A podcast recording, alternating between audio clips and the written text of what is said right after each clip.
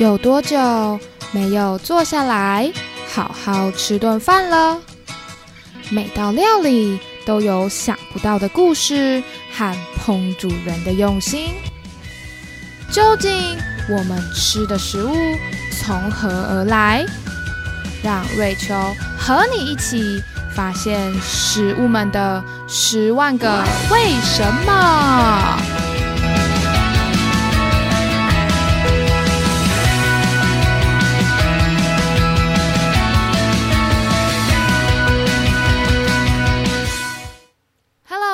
是瑞秋，欢迎收听瑞秋的十万个为什么。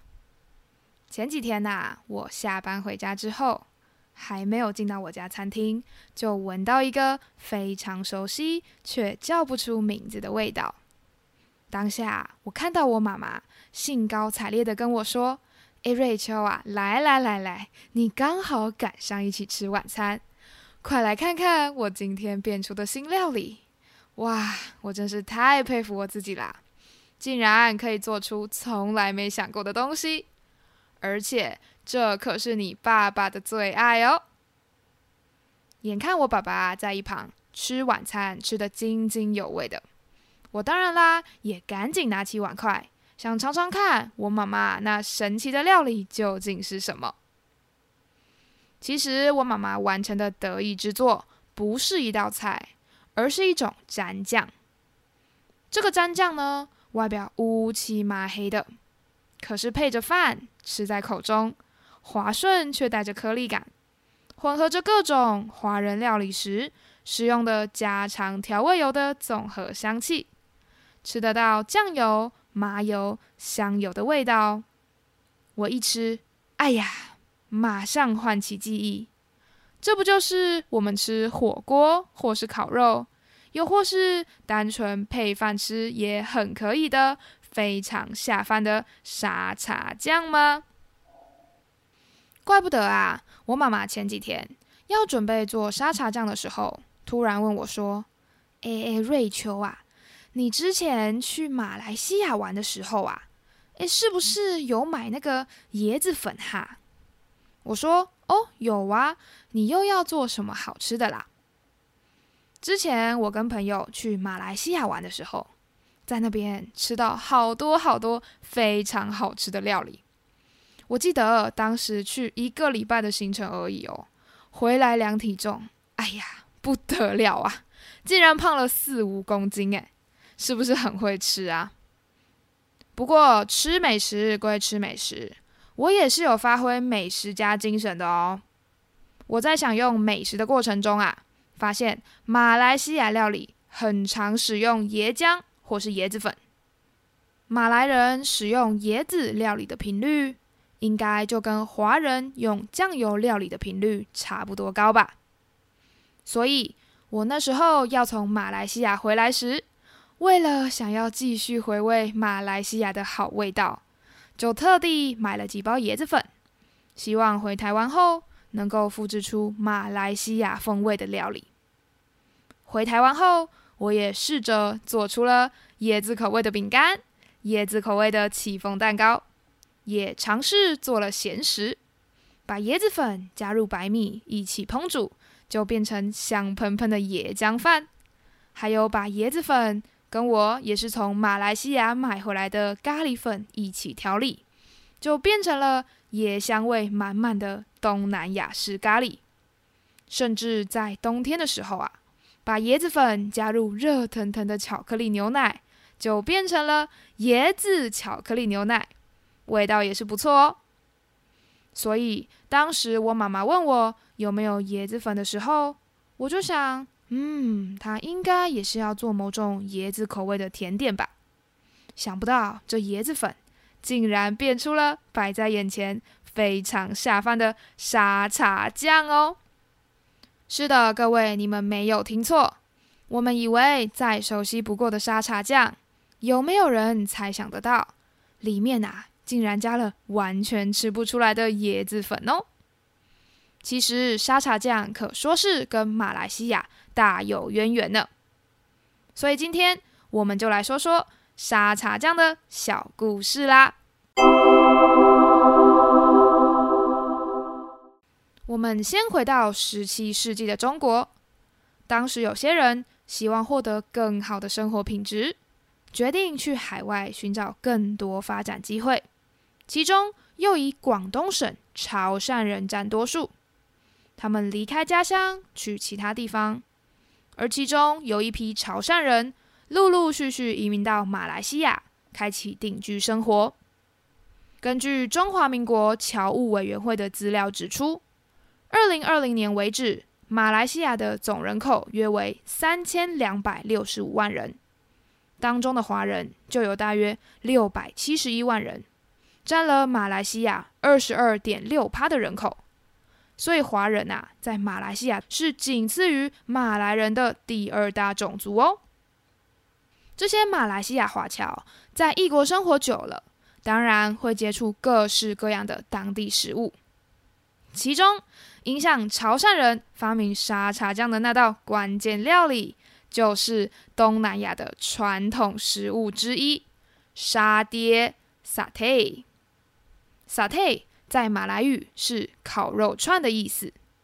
那烤肉串，烤肉串，顾名思义啦，它的料理方式就是将肉切成小块小块的，用酱料或是香料稍微调味腌制之后，用竹签将数块肉串成肉串进行烧烤，并搭配沙爹酱或是蔬菜，例如黄瓜、洋葱一起食用。但其实最一开始，沙爹。是从印尼发迹的，之后才陆续传到了马来西亚、泰国、菲律宾、新加坡等东南亚国家。为了使用的方便性，沙爹就像是我们中秋节吃的烤肉串一样，用竹签串起来之后，沾着烤肉酱，也就是他们的沙爹酱，就可以吃了。不过传统的沙爹啊，也可以搭配给毒霸一起吃哦。给杜巴是什么呢？就是印尼或是马来西亚中的粽子的意思。给杜巴是东南亚国家信奉伊斯兰教的穆斯林们，在进行一个月的斋戒月之后，会有为期三天左右的开斋节，庆祝自己跟家人朋友们在斋戒月当中啊，可以遵守从日出到日落之间都不吃不喝的严格戒律哦。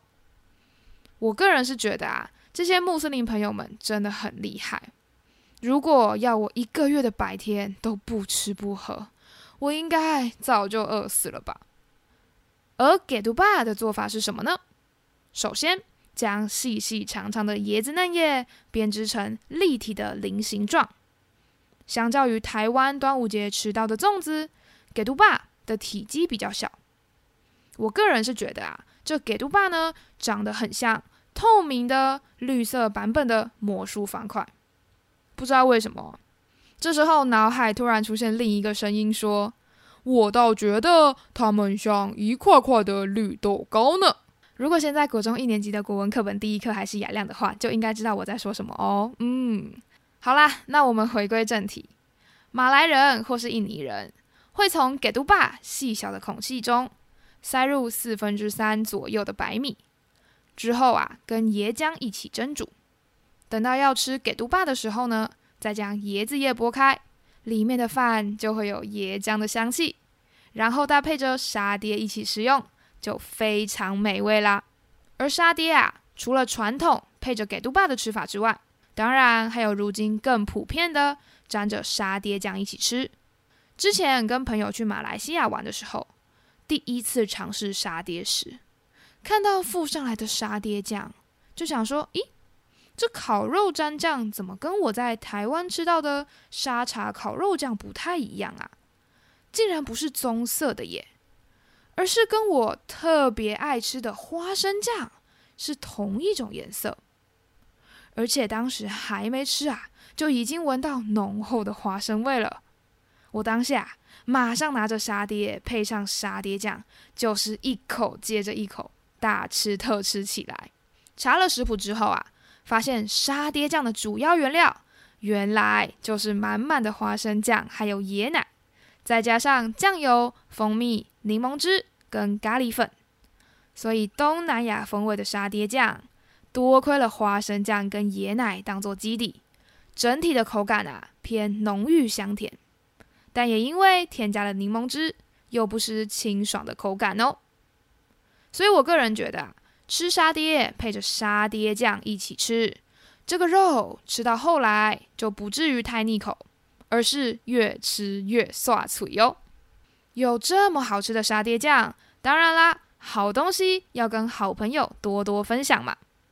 这群移民到马来西亚的潮汕人，有一些后来选择回到家乡，有一些则选择在家乡与马来西亚两地奔波。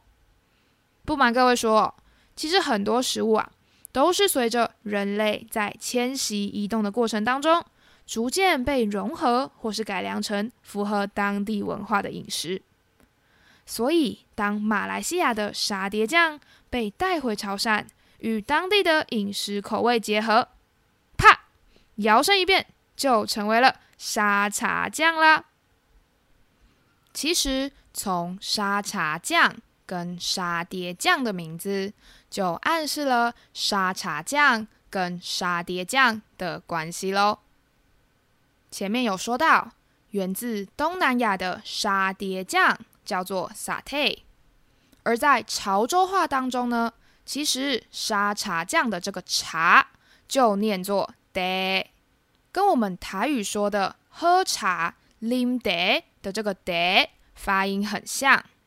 所以呀，如果我们用潮州话来说沙茶酱的话，就会发现啊，原来沙茶酱的发音就是来自于东南亚的沙爹 sauce 沙爹酱啊。仔细研究沙茶酱的食谱，会发现潮汕人帮沙茶酱保留了东南亚风味的椰子跟花生酱。然而，他们从原本的主角变成配角，用量减少了，取而代之的是用华人料理中较为熟悉的酱油、麻油、香油来取代花生酱，作为主要的油脂来源。而在沙茶酱当中，也可以充分看到料理讲求的就地取材精神哦。